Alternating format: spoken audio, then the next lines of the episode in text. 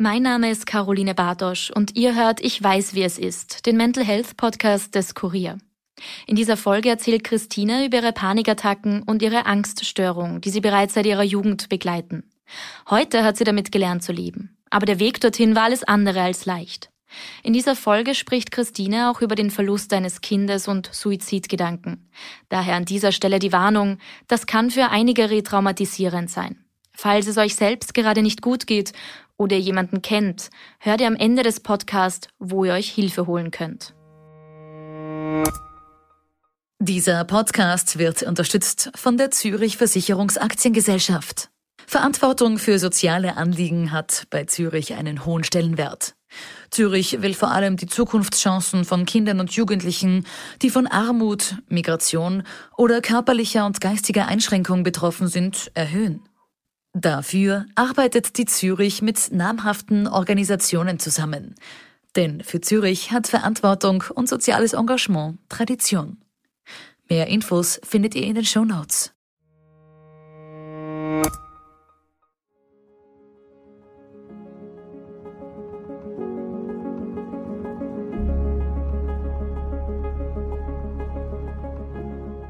Mein Name ist Christine und ich weiß, wie es ist, mit Angst und Panik zu leben.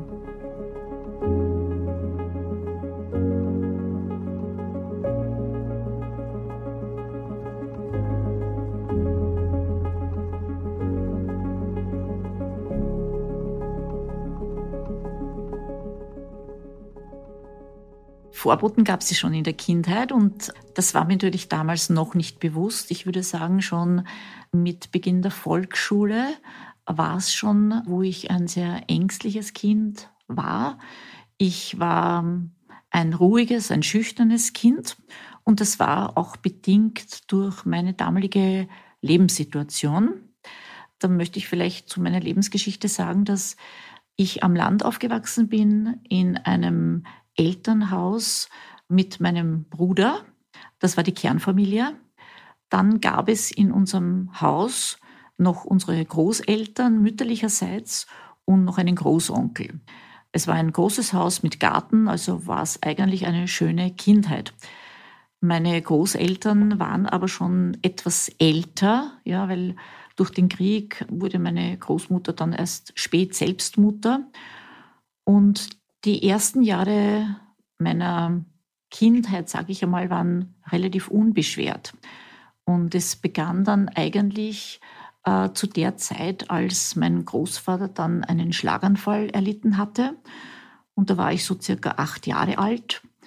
Und da hat sich das Leben eigentlich dann komplett verändert in unserer Familie, in unserem Haus.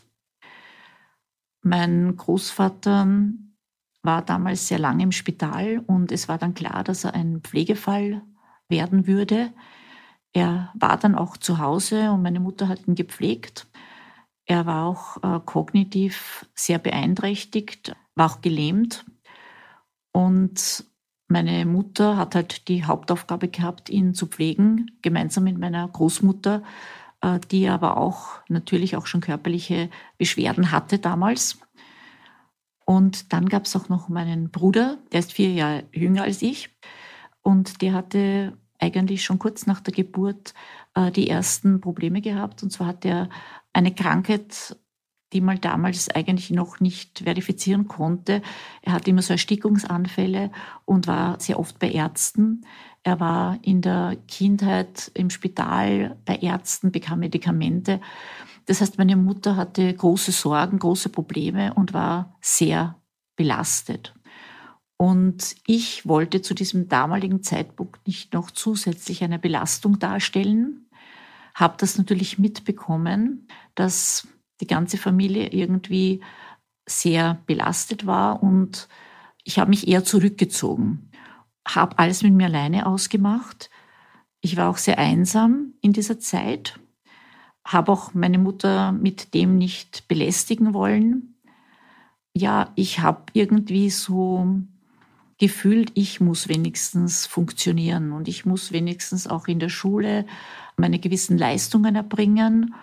Und das habe ich auch versucht. Was aber für mich sehr schwierig war, weil ich ja mich allein gefühlt habe und weil ich auch mir einen großen inneren Druck gemacht habe. Ich durfte einfach nicht versagen. Und das war eigentlich die Zeit, wo ich aus heutiger Sicht sehr ängstlich geworden bin, aus meiner Erinnerung her sehr ruhig geworden bin, schüchtern geworden bin und mich sehr zurückgezogen habe. Ich war nicht eine besonders gute Schülerin, aber ich bin immer durchgekommen durch meinen Ehrgeiz und durch mein Verantwortungsgefühl. Ich bin ja wenig weggegangen, habe sehr viel gelernt. Ich musste mehr lernen als die anderen. Aber ich hatte schon auch Ängste, wobei ich dachte, das sind ganz normale Schulängste. Wenn man vor einer Prüfungssituation steht oder wenn man eine Schularbeit schreibt, ich kann mich nur erinnern, wenn ich in die Schule gegangen bin, hatte ich immer Schweißhände, die oft ganz blau waren. Das hielt den ganzen Tag an, bis ich wieder von der Schule nach Hause kam. Ich habe sehr viel geschwitzt aus Angst, aber für mich war das irgendwie normal, ja, dass man, wenn man Leistungen erbringen muss, ist man natürlich aufgeregt. Aber ich denke heute, es war nicht normal, denn andere Mitschülerinnen äh, hatten das nicht. Ja, die hatten die Schule viel lockerer irgendwie geschafft und die haben diese Ängste nicht gehabt. Ja, das ist mir damals schon aufgefallen. Aber da ich ja schon von früher Kindheit an ein ängstliches Kind war, dachte ich, das gehört einfach bei mir dazu. Ich denke, aus heutiger Sicht war meine erste Panikattacke ähm, im Alter von circa 17 Jahren. Ich kann mich sogar an den Tag noch erinnern. Es war im Frühling, es war ein schöner Sonntag und ich habe für die Mathematikschularbeit gelernt. Mathematik war ein Fach, das mir sehr schwer gefallen ist. Und ich hatte sehr viel Stress. Und ja, ich bin im Garten gesessen und habe gelernt. Und plötzlich hatte ich ein ganz komisches Gefühl. Es begann in den Füßen irgendwie so zu kribbeln. Es stieg eine gewisse Angst in mir hoch. Ich konnte das damals auch nicht für mich realisieren, was es genau war. Aber es stieg so den ganzen Körper hoch. Dann begann es mit Herzklopfen, mit Herzrasen. Ich versuchte mal kurz aufzustehen. Da wurde mir fast schwarz vor den Augen. Ich wurde schwindlig, benommen, es war eine ganz komische Situation für mich. Ich war sehr unruhig, zittrig. Ich merkte, dass ich ganz weiche Knie hatte. Und dann plötzlich hatte ich das Gefühl, ich kann nicht mehr atmen. Ich kann nicht mehr durchatmen. Und natürlich habe ich mich dann reingesteigert. Ich habe dann meine Mutter gerufen, ganz panisch. Ich ersticke, ich ersticke. Ich weiß nicht, was los ist mit mir. Ja. Ich hatte dann plötzlich auch Bauchkrämpfe, mir wurde übel.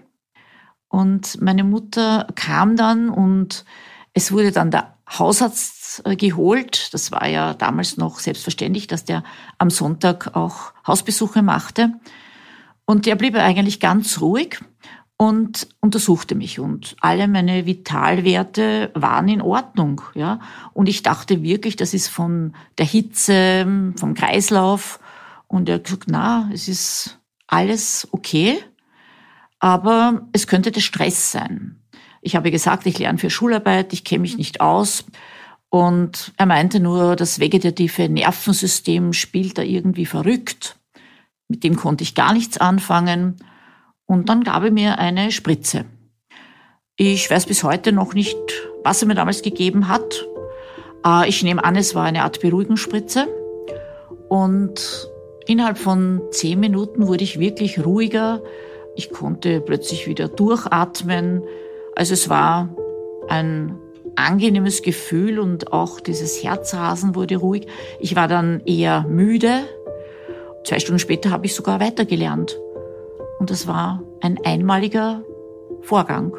Und es trat dann auch in den nächsten zwei Jahren nicht mehr auf.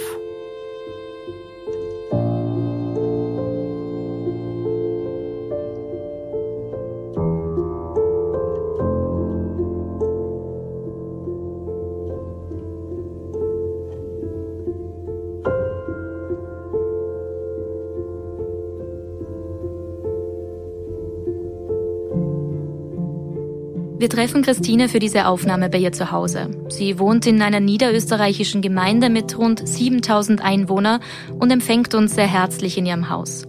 Als wir durch die Tür kommen, hebt ein kleiner Kater, der gemütlich auf einem Sessel vor sich hindöst, seinen Kopf.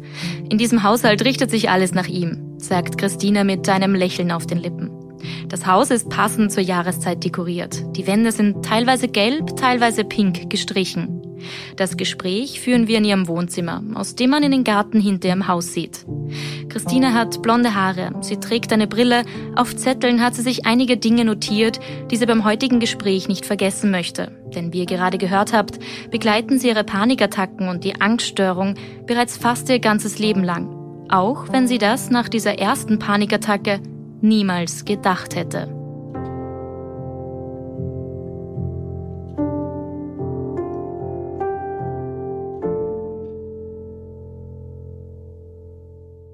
Ja, dann hatte ich irgendwie die Matura geschafft.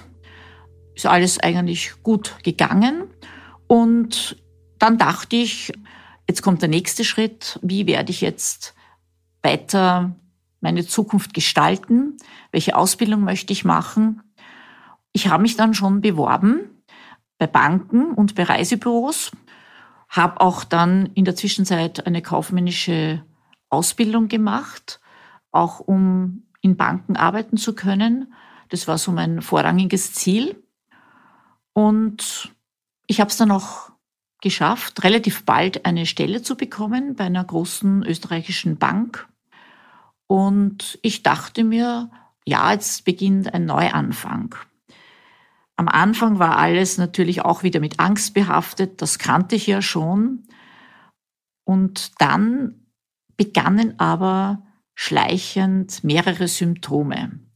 Also ich hatte dann ein ständiges Zittern, ich hatte Schweißausbrüche, ich hatte leichte Übelkeit und ich war benommen. Aber ein Symptom hat mich besonders beeinträchtigt, würde ich heute sagen. Und zwar dieses enge Gefühl im Hals, so eine Art Globusgefühl, das ich auch bei meiner ersten Panikattacke hatte. Und da dachte ich aber damals, ich war, glaube ich, da so zwei, drei Monate erst an meinem neuen Arbeitsplatz. Ich muss irgendwie mich untersuchen lassen, das kann nicht normal sein. Ich dachte nicht, dass das mit Angst zu tun hätte. Und ich begann dann mit einer Untersuchung. Ich war beim Internisten, habe diverse Durchuntersuchungen gemacht und im Endeffekt war alles in Ordnung bis auf eine Kleinigkeit für mich damals. Und zwar hatte ich Probleme mit der Schilddrüse. Eine Vergrößerung der Schilddrüse, ein Struma. Äh, der Arzt hat damals gemeint, äh, ich müsste Hormone nehmen. Und dieses Globusgefühl könnte auch davon kommen, dadurch, dass die Schilddrüse ja immer weiter wächst und man müsste das mit Medikamenten in den Griff bekommen weil wenn man das eben nicht mit Medikamenten behandeln kann, wird dann eine Operation vielleicht nötig sein. Und da dachte ich, ja, okay, das ist äh, eine Diagnose und war eigentlich erleichtert, endlich, dass man etwas gefunden hatte.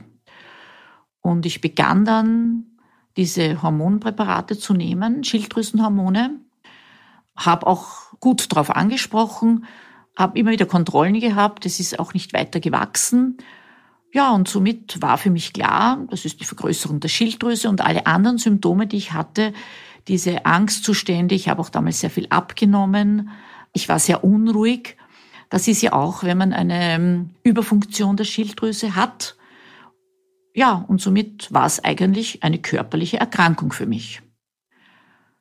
Das ging dann einige Zeit gut, weil mein Fokus auf dieser körperlichen Erkrankung war. Aber das hielt halt nicht lange. Und dann merkte ich, dass es wieder begann, wieder diese ganzen Symptome, die eine Zeit lang ein bisschen besser waren. Und sie wurden aber immer wieder heftiger. Und leider musste ich auch einige Male in den Krankenstand gehen. Das war damals für mich eine sehr schwierige Situation, weil ich ja noch relativ neu in der Firma war oder in der Bank war und ja, noch jung war und dann dachte ich mir, das kann es aber doch nicht gewesen sein. Es muss doch etwas noch geben, etwas Körperliches. Und so ging ich dann wieder zum Arzt. Und diesen Ärztemarathon werden ja viele kennen, weil am Anfang denkt man immer, es muss etwas Körperliches sein. Man geht wirklich von einem Arzt zum anderen, ist dann irgendwie froh, dass man nichts gefunden hat, auf der anderen Seite dann nicht froh, weil man noch nichts gefunden hat und weil man sich nicht vorstellen kann, dass etwas anderes dahinter stecken könnte. Alles, was mit Angst, Depressionen und Panikattacken zu tun hat, das verdrängt man ja, beziehungsweise zu meiner Zeit war das überhaupt noch ein Tabuthema. Das wurde ja gar nicht ernst genommen. Ja, und diesmal kam ich zu einem anderen Arzt, der auch die seelische Komponente in Betracht zog und eine dieser Untersuchungen war auch eine Untersuchung in einer psychiatrischen Ambulanz. Das war damals im AKH. Und als ich dort saß, fühlte ich mich völlig fehl am Platz. Ich dachte wirklich, ich bin doch nicht verrückt. Es muss irgendwas Körperliches sein. Ich gehe doch jetzt nicht zum Psychiater und was soll ich dort? Ich hatte ja keine Ahnung, was dort passieren würde. Ja, und dann lernte ich dort einen jungen Arzt kennen, der war sehr engagiert und dem erzählte ich alle meine Symptome. Ich nahm ihm alle Befunde mit, die ich in der Zwischenzeit gesammelt hatte. Und für ihn war eigentlich sehr schnell klar, dass es eine generalisierte Angsterkrankung war und dass auch Panikattacken dabei waren. Und das musste ich für mich erst einmal realisieren. Denn das hätte ich mir nie gedacht, dass ich so etwas bekommen könnte und war damit völlig überfordert. Ich hatte dann mehrere Termine und ich bekam natürlich auch einmal Medikamente, weil es mir ja wirklich auch psychisch wirklich nicht gut ging und ich wollte ja unbedingt arbeiten, ich wollte nicht im Krankenstand sein. Und dann hat der Arzt aber es wirklich geschafft, äh, mich zu überzeugen, dass es vielleicht notwendig wäre, eine Therapie zu beginnen. Ich konnte mir darunter überhaupt nichts vorstellen, wenn ich jetzt über meine Probleme rede, dass dann die Symptome besser würden. Aber ich habe dann gesagt, okay, wenn er das so meint, und ich hatte in der Zwischenzeit auch großes Vertrauen zu ihm, weil auch die Medikamente meine Symptome etwas gelindert hatten, begann ich dann mit einer Therapie.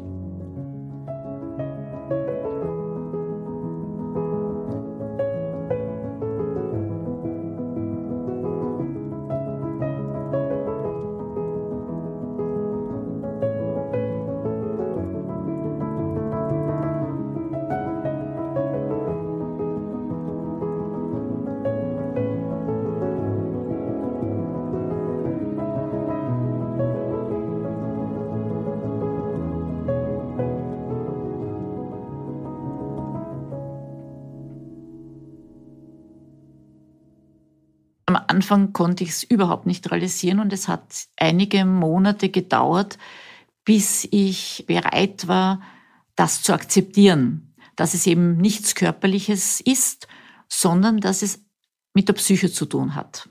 Aber da ging es mir nicht gut, weil ich dachte, wirklich, so wie es damals halt war, ich bin nicht normal, ich bin vielleicht auch verrückt die Psychiatrie hat ja nicht wirklich so einen guten Ruf in der Gesellschaft. Ja, es wird natürlich jetzt immer mehr und besser und es wird auch sehr viel geleistet, auch durch die Medien, dass das ein Thema ist, das heute gut in der Gesellschaft schon angekommen ist, aber noch immer bei den anderen und nie bei sich selbst, ja. Aber wirklich einige Monate musste ich das einmal verarbeiten. Ich habe aber natürlich auch in dieser Zeit schon mit der Therapie begonnen und ich habe irgendwie gemerkt, dass es eigentlich nur unter Anführungszeichen Gespräche waren und da passiert eigentlich nichts. Ich erzähle von meinen Themen, von meiner Kindheit und das hat nichts mit Verrücktsein zu tun. Und so hatte ich auch dann keine Angst mehr, sondern ich merkte, dass das darüber reden und auch die Fragestellungen, die ich dann vom Therapeuten bekam, mir halfen, gewisse Dinge zu reflektieren. Natürlich war es am Anfang noch sehr ungewohnt. Aber es war ein bisschen positives Gefühl schon dabei. Und ich habe dann im Laufe der nächsten Monate die Therapie auch ernst genommen, wobei Therapie für mich noch immer irgendwie negativ behaftet war, sondern ich habe immer gesagt, es sind Gespräche. Und ich war überrascht, dass äh, dieser Therapeut dann äh, sehr gut auf mich eingehen konnte, mich verstanden hat und auch mit einigen Sätzen oft nur etwas gesagt hat, dass ich dann im Nachhinein für mich außerhalb der Therapie reflektiert habe und dann auf einige Dinge gekommen bin, auf Zusammenhänge gestoßen bin, die mir geholfen haben, auch in der Aufarbeitung von verschiedenen Themen. Das war mir vorher gar nicht bewusst. Ja, und es war natürlich ein langer Prozess. Und heute sage ich, es ist wichtig, diese kleinen Schritte zu machen. Zuerst einmal diese Akzeptanz zu haben, das Annehmen, dass es so ist und sich auf diesen Prozess einzulassen. Und es braucht seine Zeit. Nach dieser ersten Phase und dieser Therapie, die doch sogar zwei Jahre ungefähr dauerte, merkte ich, dass ich stabiler war. Und die Lebensqualität kam auch zurück. Ich habe natürlich eben Medikamente genommen und diese Medikamente haben mich unterstützt bei diesem Therapieprozess. Und dann hatte ich einige schöne Jahre, wo ich Lebensqualität hatte, wo ich keine Medikamente genommen habe, wo ich auch keine Therapie gebraucht habe. Und es war dann die Zeit, wo ich das Leben wirklich genießen konnte. Ich war dann mittlerweile verheiratet. Wir haben schöne Reisen unternommen und dann wollten wir eine Familie gründen. Und ich fühlte mich stabil. Wir haben dann begonnen, ein Haus zu bauen. Und dann war ich auch bereit für eine Schwangerschaft. Ich wollte Kinder haben. Das war so ein Lebensziel von mir. Ich hatte auch in der Arbeit keine Probleme. Also es lief eigentlich gut. Und dann wurde ich schwanger. Und ich war auch seelisch am Anfang der Schwangerschaft sehr stabil.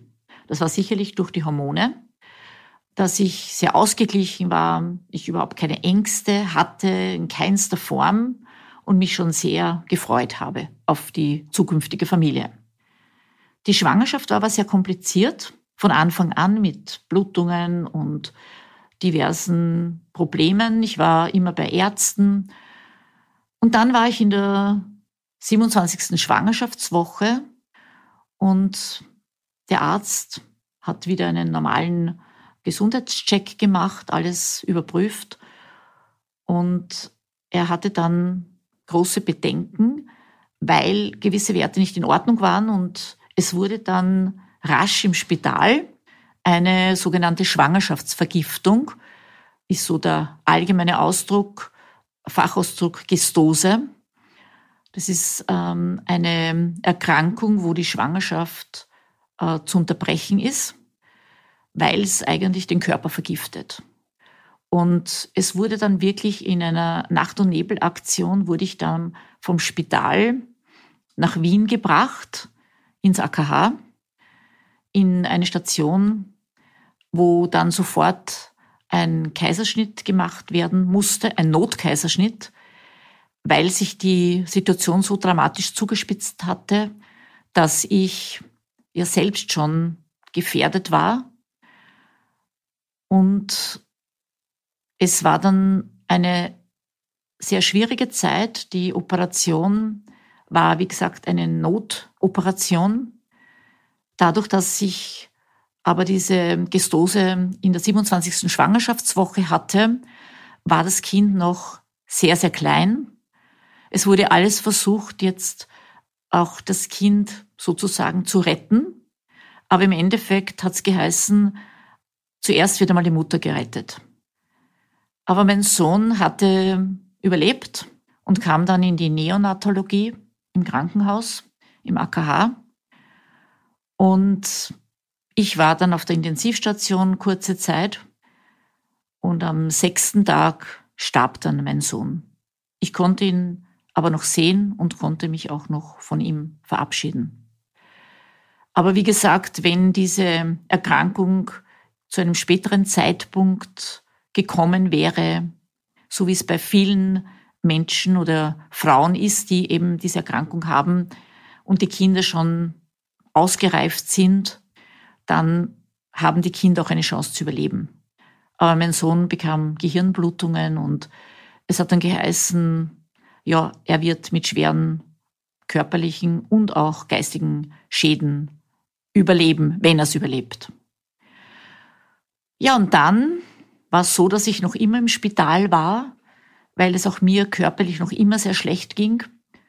Und dann kamen plötzlich alle Symptome, die ich vorher schon hatte, intensiv hoch. Und dazu kam eine ganz, ganz schwere Depression. Ich hatte überhaupt keine Lebenslust mehr. Ich hatte für mich alles verloren. Ich hatte für mich auch keine Zukunftsperspektive. In dem Moment konnte ich an nichts mehr denken, geschweige dann an eine weitere Schwangerschaft oder wie wird es weitergehen. Das ging so weit, dass ich sogar Suizidgedanken hatte. Ich hatte furchtbare körperliche Schmerzen, teilweise auch durch die Operation. Ich hatte Schwindelgefühle, Herzrasen, alles Mögliche, was man sich nur vorstellen kann. Und ich wollte einfach nicht mehr leben. Dann war ich stabil genug, dass ich aus dem Spital entlassen wurde. Und dann begann wirklich die Hölle für mich. Körperlich war ich natürlich nicht fit. Und ich ging dann zu meinem Psychiater. Und er konnte am Anfang auch nichts anderes machen, als mir Medikamente zu geben. Am Anfang konnte ich keine Therapie machen, weil ich noch zu sehr mit dieser ganzen Thematik beschäftigt war. Ich hätte darüber nicht sprechen können. Ich habe am Anfang eben wirklich nur Medikamente genommen. Und erst nach einiger Zeit war es dann so, dass ich überlegte, jetzt diese dramatischen Ereignisse aufzuarbeiten. Ich war dann drei Monate in Karenz und ich begann trotz dieser schlimmen Depressionen, dieser Ängste, die wieder gekommen sind, aber gestützt durch Medikamente wieder im alten Job zu arbeiten. Aber ich habe mich sehr verändert und das haben alle meine Kollegen auch gemerkt. Ich habe mich sehr zurückgezogen. Ich war nicht mehr die, die ich vorher war. Ich habe mich von den anderen wirklich abgeschottet, habe meine Arbeit gemacht und natürlich hatte ich eine gewisse Alltagsstruktur, aber das, was ich mir erhofft hatte, dass ich wieder in die Normalität zurückfinde, war natürlich nicht mehr möglich. Ich war dann wieder im Krankenstand und dann begann ich mit meiner Therapie und dann begann ich auch langsam das alles zu besprechen, ganz vorsichtig und zu bearbeiten.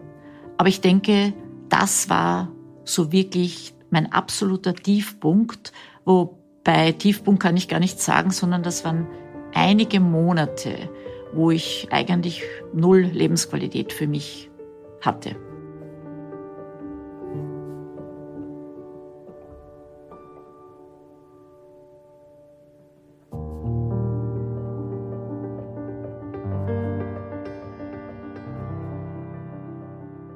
Mein Alltag hat so ausgeschaut, dass ich in der Früh aus dem Bett gekommen bin.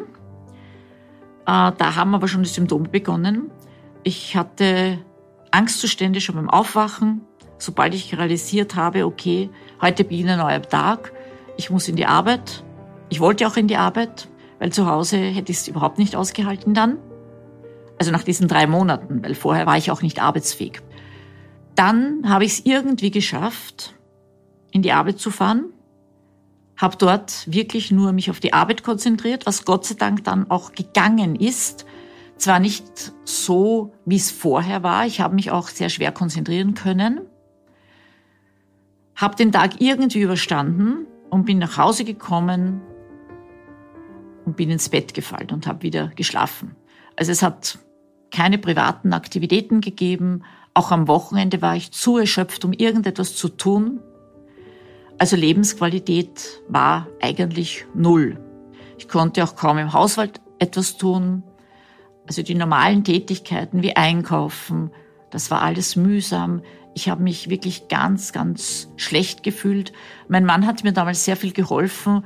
Äh, er ist mit mir dann einkaufen gegangen oder manchmal sogar alleine, hat viel im Haushalt getan.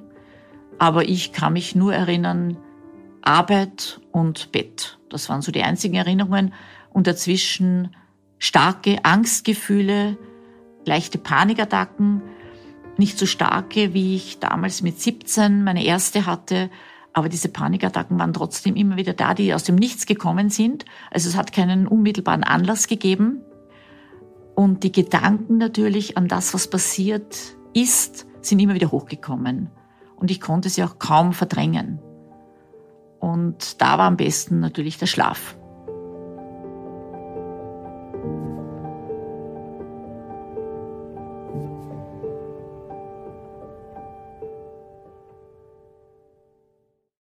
Also meine Ehe hat insofern beeinflusst, dass mein Mann zwar ein guter Zuhörer ist und auch war, aber natürlich war er sehr belastet. Er hat mir immer wieder gesagt, machen wir etwas gemeinsam, probieren wir es. Hat mich sehr unterstützt, aber ich wollte nichts tun. Und ich habe natürlich gemerkt, dass er auch nicht wusste, wie er mit mir umgehen sollte. Er hat sehr hautnah mitbekommen, den ganzen Tag, die ganzen Wochenenden, äh, auch die Ferien. Ich wollte nirgends hinfahren, ich wollte am liebsten nur zu Hause bleiben, mich verkriechen. Was die anderen Beziehungen betroffen hat, die habe ich komplett gecancelt. Ich hatte keine Kontakte nach außen in dieser Zeit. Ich habe mich auch, wenn ich allein zu Hause war, mich fast eingesperrt. Ich habe die Türe nicht geöffnet, wenn jemand geklingelt hatte. Ich konnte auch nicht einmal die Post übernehmen. Da kamen massive Angstzustände, wenn ich aufmachen sollte.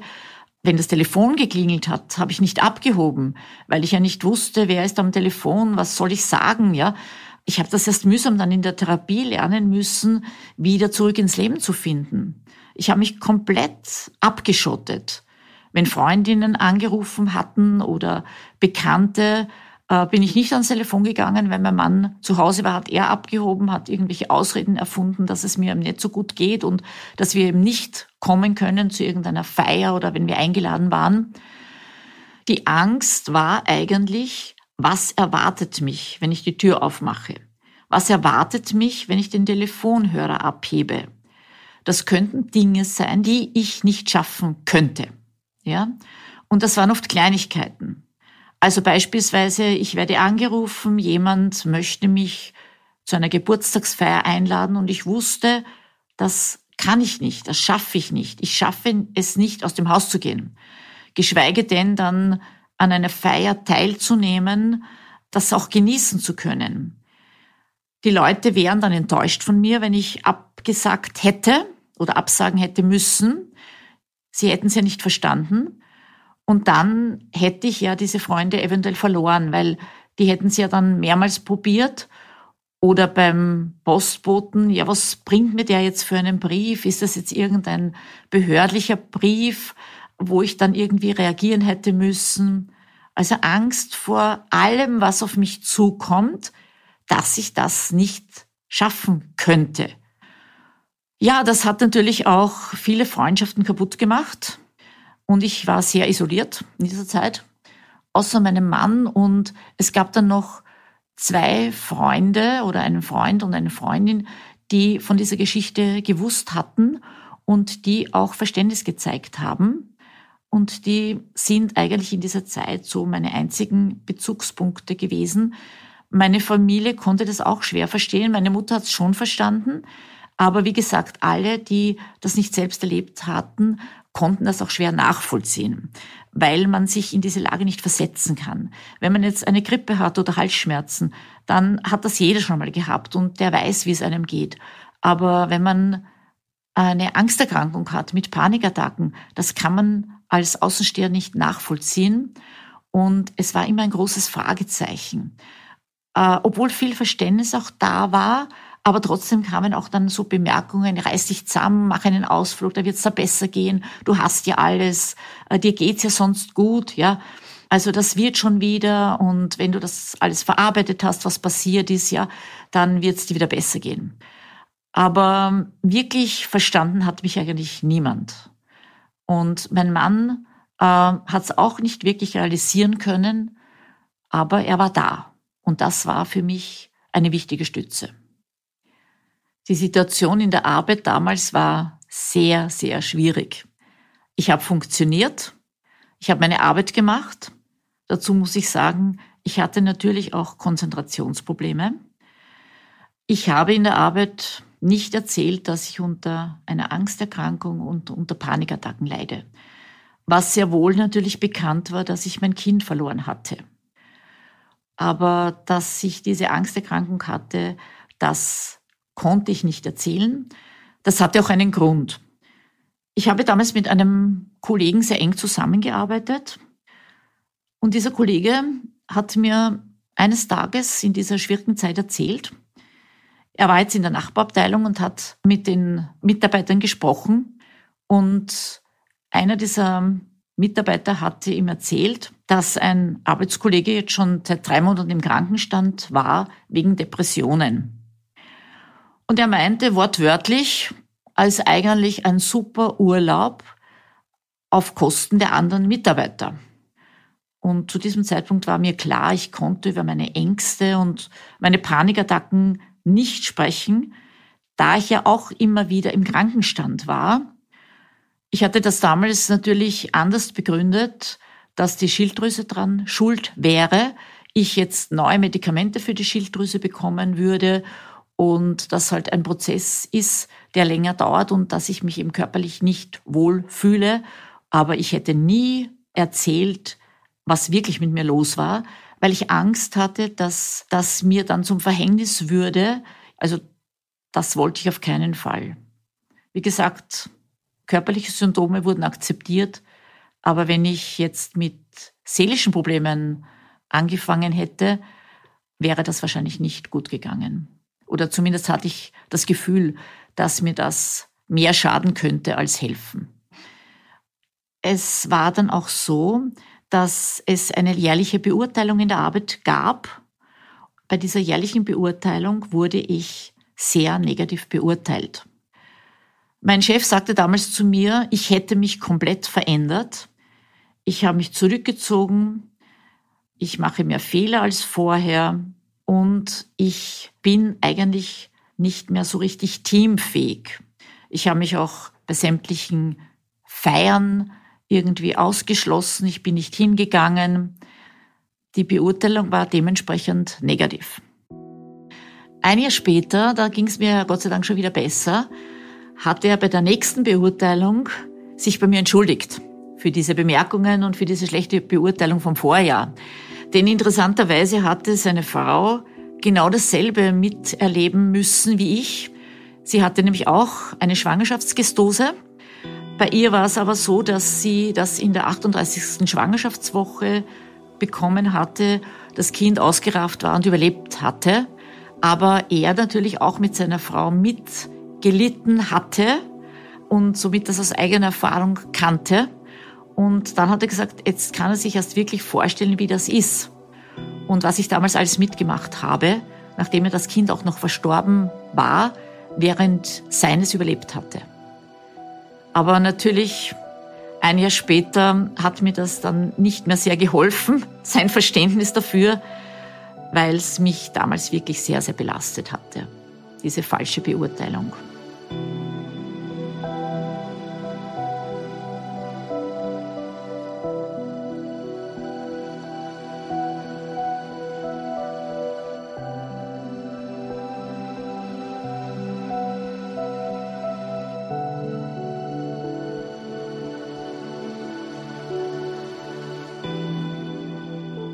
Verständnis für ihre Situation hat Christine also nicht überall erfahren. Ihr Mann war und ist einer ihrer größten Stützen. Aber wenn man selbst nicht betroffen ist, ist es oft schwer, sich in die andere Person hineinzufühlen. Doch genau das hat Christine gebraucht. Andere Menschen, die ähnliches erlebt und durchlebt haben. Menschen, die sich in ihre Lage versetzen können, die ihre Krankheit nicht herunterspielen und die selbst schon Methoden gefunden haben, um sich im Alltag zurechtzufinden und vielleicht den ein oder anderen Tipp geben können. Und diesen Ort hat Christine für sich gefunden.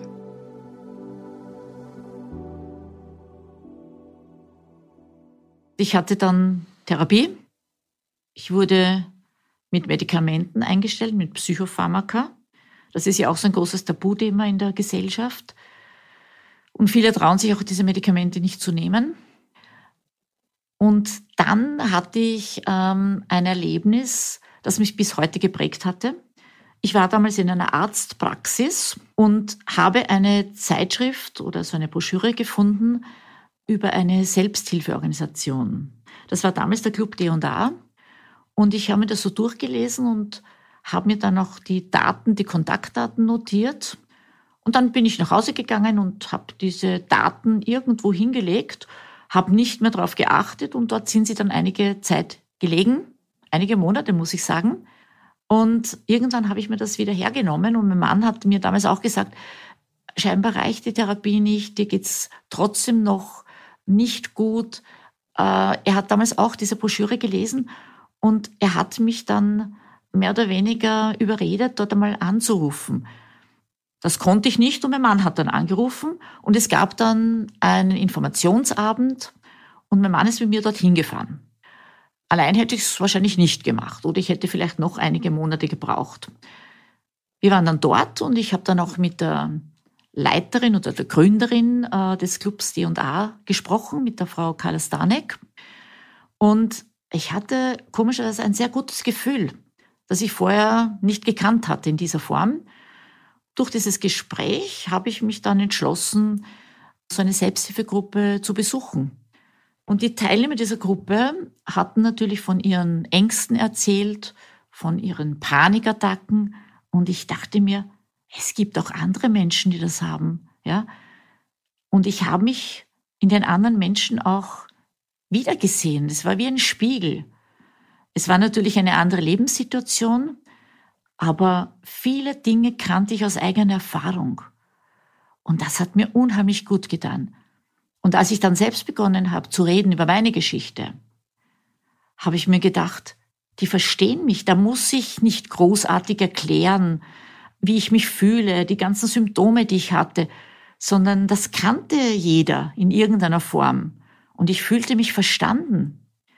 Und da wusste ich, ich habe einen Platz gefunden, wo ich mich wohlfühlen kann. Und ich blieb dort eineinhalb Jahre und ich lernte dann von den anderen, weil die hatten ja oft schon Erfahrungen, die waren ja schon länger in der Gruppe, die brachten alle ihre Erfahrungen, was ihnen geholfen hat, in die Gruppe ein. Und somit habe ich mich dort ja wie zu Hause gefühlt, ein zweites Zuhause, wo ich wirklich so wahrgenommen werde, wie ich mich fühle. Und ich bin auch hingegangen, wenn es mir schlecht gegangen ist. Und interessanterweise haben mich auch die Geschichten der anderen nicht in ein tiefes Loch gestürzt. Das war ja auch immer eine Angst. Äh, ziehen mich die Probleme der anderen dann runter? Aber ich konnte mich da ganz gut abgrenzen, weil wir auch in der Gruppe gelernt haben, äh, sich abzugrenzen, dass die Geschichte der anderen nicht unsere Geschichte ist, sondern dass das die Geschichte der einzelnen Teilnehmer ist. Und so habe ich gelernt, auch eine gewisse Distanz aufzubauen und mir gesagt, okay, das, was anderen passiert ist, ist auch schlimm. Manchmal waren Geschichten, die noch heftiger waren für meine Empfindung als meine eigene. Aber das Gemeinsame war, dass die Symptome sehr ähnlich waren, dass die Gedanken auch sehr ähnlich waren, dieses Hineinsteigern, dieses ständige Grübeln, dieses negative Denken, diese Ängste, die auch die anderen hatten, und das war das Verbindende. Und das hat mir eigentlich so geholfen, ja, dass wir alle im selben Boot sitzen. Ich war ja eineinhalb Jahre als Betroffene in der Gruppe und habe erkannt, dass ich auch, wie es mir besser ging, schon viele Sachen äh, auch den anderen zur Verfügung stellen konnte. Und es gab damals eine Art Ausbildung zur Gruppenmoderatorin. Ich dachte mir, auch wenn ich selbst vielleicht keine Gruppe machen werde, ich werde sicher von dieser Ausbildung viel mitnehmen können. Denn diese Ausbildung hatte einige Säulen. Da war auf der einen Seite mal die psychiatrische Weiterbildung jetzt unter Anführungszeichen. Es war ein Arzt da, der uns über verschiedene psychiatrische Erkrankungen Informationen gab. Dann gab es natürlich auch Therapeuten, die da waren, die mit uns gewisse Dinge besprochen haben, was in der Gruppe auch sein könnte. Wir haben sehr viel Selbsterfahrung gemacht, mit diversen Problemen umzugehen. Und dann war auch ein Teil, wenn wir Gruppenleiter wären, wie gehen wir mit Krisen in der Gruppe um? Weil das kann natürlich durchaus passieren, dass akute Krisen in der Gruppe auftauchen, auch Konflikte in der Gruppe. Also so eine Art Krisenmanagement, was machen wir, wenn so etwas passiert? Das heißt, es war eine sehr umfangreiche Ausbildung und vieles von dem habe ich ja auch für mich persönlich mitnehmen können. Aber nach dieser Ausbildung, das war so in Modulen am Wochenende immer wieder, habe ich für mich so viel mitgenommen, dass ich mich dann entschlossen habe, ich möchte es eigentlich probieren, ich möchte selbst einmal eine Gruppe moderieren oder leiten. Und ich bekam dann auch die Gelegenheit dazu. Das Angebot wurde damals im Club erweitert und ich habe dann mit einer kleinen Gruppe begonnen und ich habe gemerkt, wie sehr mir das geholfen hat. Auch meine eigenen Probleme, die natürlich auch damals noch da waren, für mich selbst zu lösen, indem ich anderen geholfen habe und so dann Dinge bei anderen gesehen habe oder Situationen gesehen habe, wo ich dann besser mit mir selbst auch umgehen konnte. Und dann habe ich eben begonnen, vier Jahre lang im Club D&A als Gruppenleiterin zu arbeiten. Und im Jahr 2007 habe ich mich dann selbstständig gemacht, habe dann eine eigene Selbsthilfegruppe gegründet mit einer Kollegin. Und ja, wir haben das ab dem Jahr 2007 ja bis heute äh, machen wir das mit Unterbrechungen. Also speziell in der Corona-Zeit war es natürlich sehr schwierig durch die Lockdowns und durch die Auflagen, die wir auch bekommen haben, äh, Gruppen abhalten zu können. Aber das hat mich auch sehr gestärkt.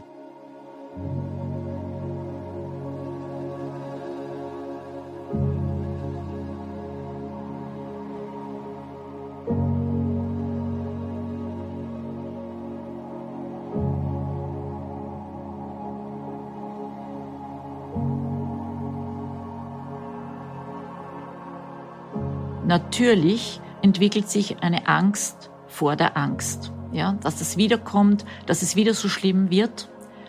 Aber durch diese vielen Strategien, die ich mir mühsam in langer Zeit erarbeitet habe, ist mir heute bewusst, natürlich kann es jederzeit wiederkommen, ja. Und es gibt immer wieder Lebensumstände, wo man potenziell gefährdeter ist.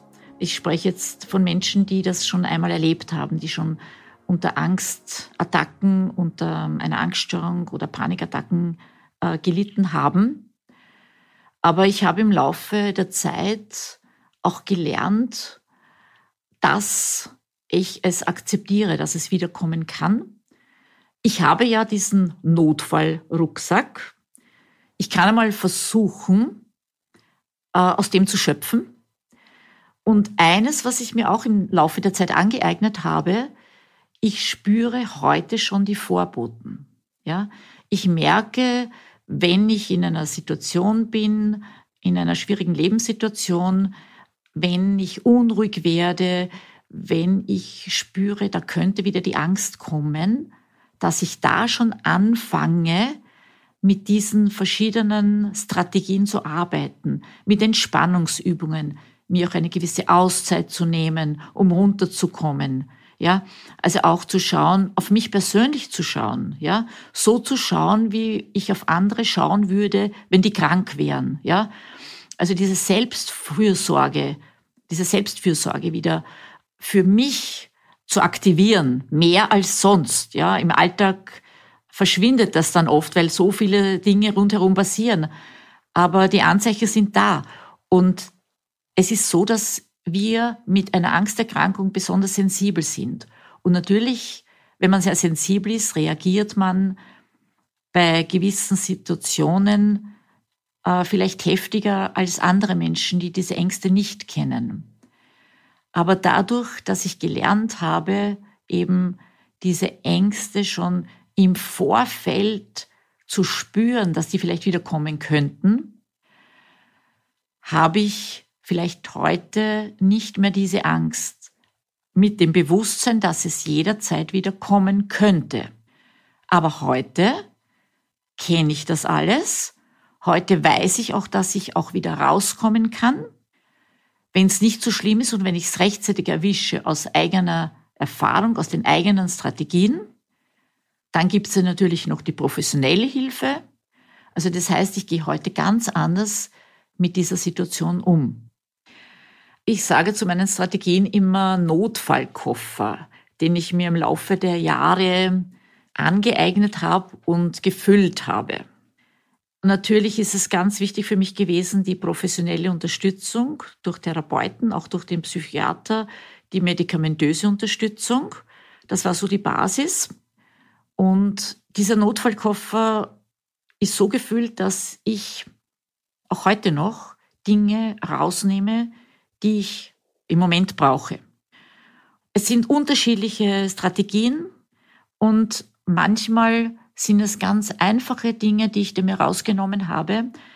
Ich beginne jetzt mit einer Situation, wo es mir sehr schlecht geht oder sehr schlecht gegangen ist. Da war es wichtig, einmal auf persönliche Bedürfnisse zu schauen.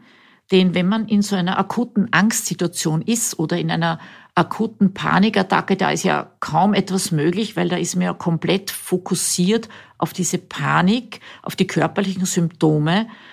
Da ist man ja nicht mehr in der Lage, irgendwas zu tun. Aber ich habe auch gelernt, mit dieser Situation umzugehen bei einer akuten Panikattacke, ja, dass ich dann versucht habe, in dieser Situation zum Beispiel auf die Atmung zu achten. Man kommt ja dann wirklich so ins Hineinsteigern, in das Hyperventilieren, versuchen ruhig zu atmen, bewusst auf die Atmung zu achten, ja. Dann auch einen Schluck zu trinken. Es hat auch mir geholfen, manchmal in etwas Saures zu beißen, zum Beispiel eine Zitrone zu beißen, weil dann ist man auf das fokussiert, ja. Oder etwas zu riechen, einen intensiven Geruch. Also das alles hilft, da ein bisschen rauszukommen. Hilft aber nicht immer, muss man dazu sagen.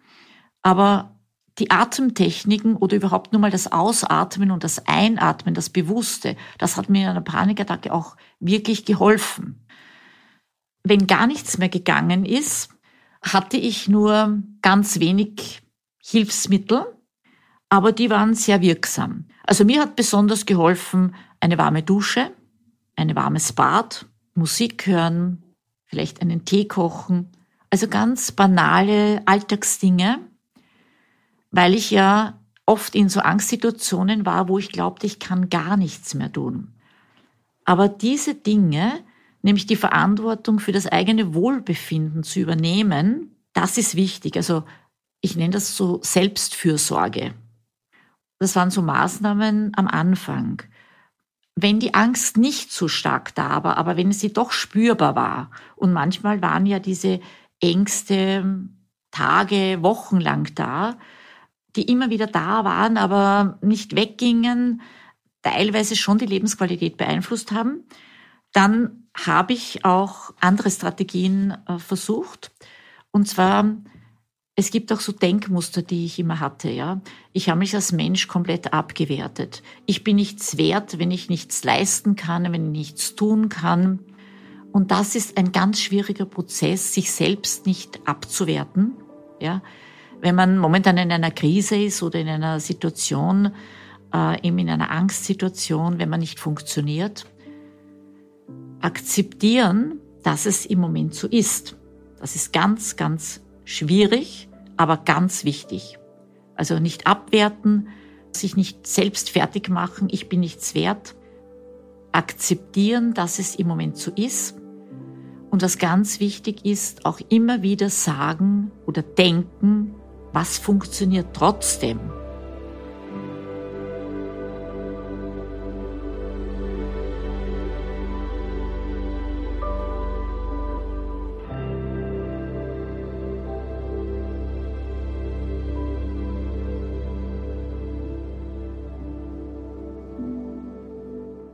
Ich blicke in die Zukunft mit einem guten Gefühl.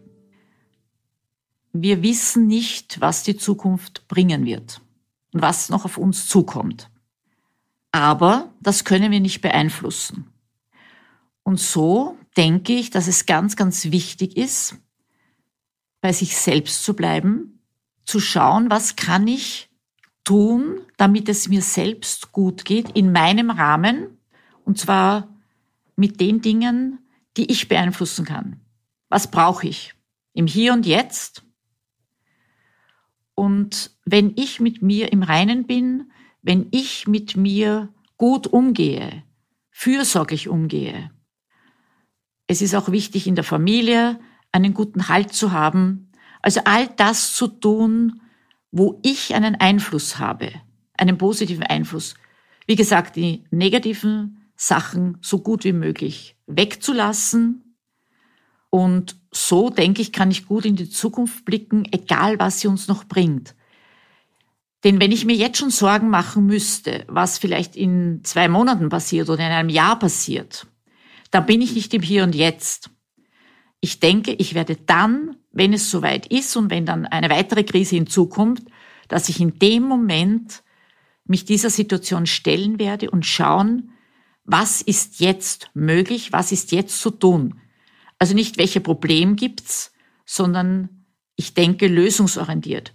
Und so versuche ich im Hier und Jetzt zu leben mit den Problemen, die es jetzt gibt und mit den Strategien, die ich mir erarbeitet habe.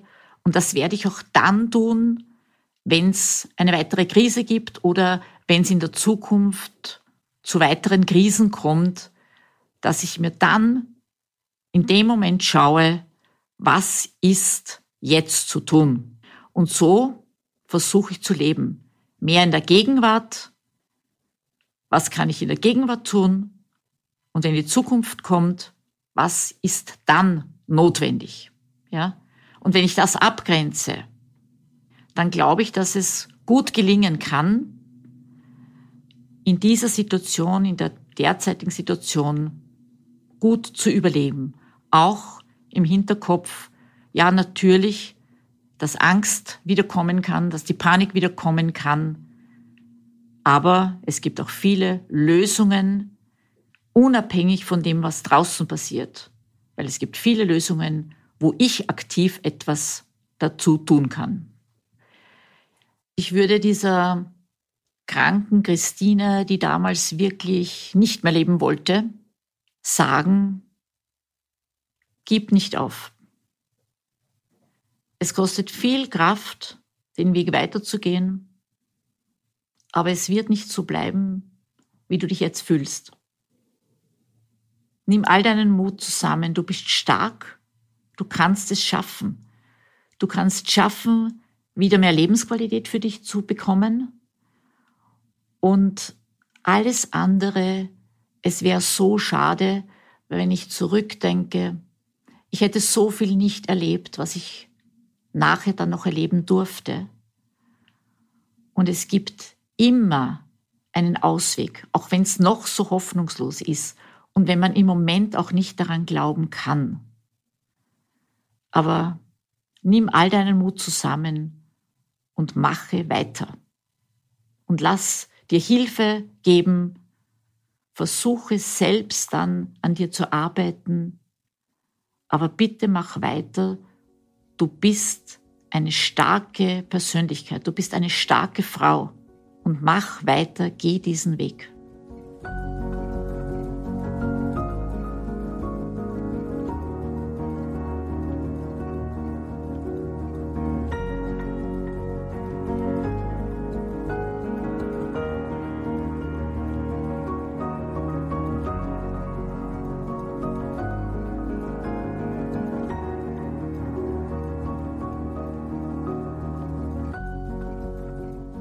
Mein Name ist Caroline Bartosch und das war Ich weiß, wie es ist. Heute mit Christine, die erzählt hat, wie sie es geschafft hat, mit ihren Panikattacken und ihrer Angststörung leben zu lernen und wie sie sich nach dem Verlust ihres Kindes zurück ins Leben gekämpft hat. Wenn auch ihr mit Panikattacken, Angststörungen, Depressionen oder Suizidgedanken zu kämpfen habt oder ihr jemanden kennt, dann holt euch bitte Hilfe. Unter der Notrufnummer 142 könnt ihr euch an die Telefonseelsorge wenden. Weitere Anlaufstellen findet ihr in den Show Notes dieser Folge oder auch im Internet unter www.depression.at. Habt ihr selbst eine tiefgreifende Erfahrung in eurem Leben gemacht und wollt davon erzählen? Oder kennt ihr jemanden, der oder die darüber reden will?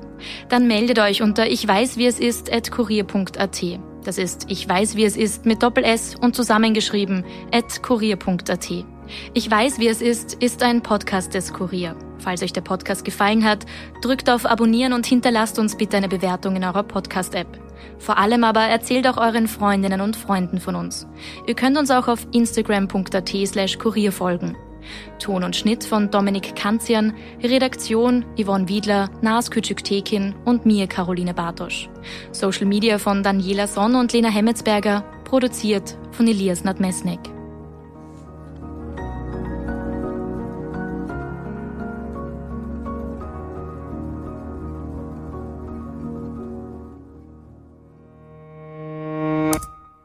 Dieser Podcast entsteht mit freundlicher Unterstützung der Zürich Versicherungs AG. Verantwortung für soziale Anliegen hat bei Zürich Tradition und einen hohen Stellenwert. Risiken können Menschen daran hindern, ihr volles Potenzial zu entfalten und ihre Ziele zu erreichen.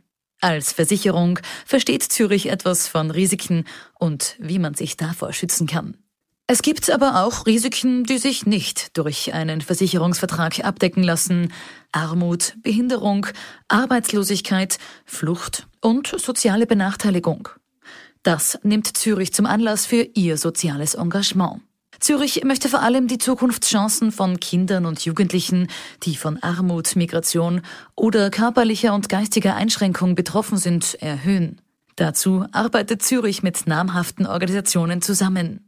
Denn für Zürich hat Verantwortung und soziales Engagement Tradition. Mehr Infos findet ihr in den Show Notes.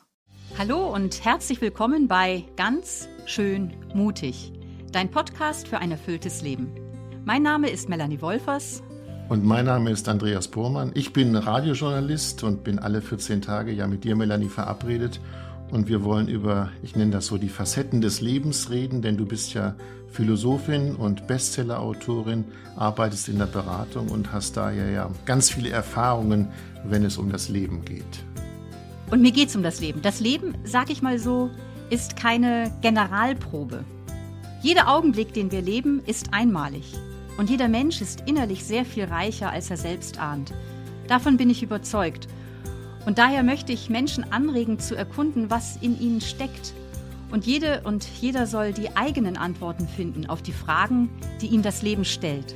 Darauf bin ich gespannt und eines ist noch zu sagen. Ganz schön mutig, dein Podcast für ein erfülltes Leben gibt es kostenlos zu hören auf allen gängigen Podcast-Plattformen. Jeden zweiten Dienstag gibt es eine neue Episode. Weitere Informationen findet ihr auf melaniewolfers.de. Bleibt nur noch zu sagen, ihr hört von uns. Wir freuen uns auf euch. Bis dahin.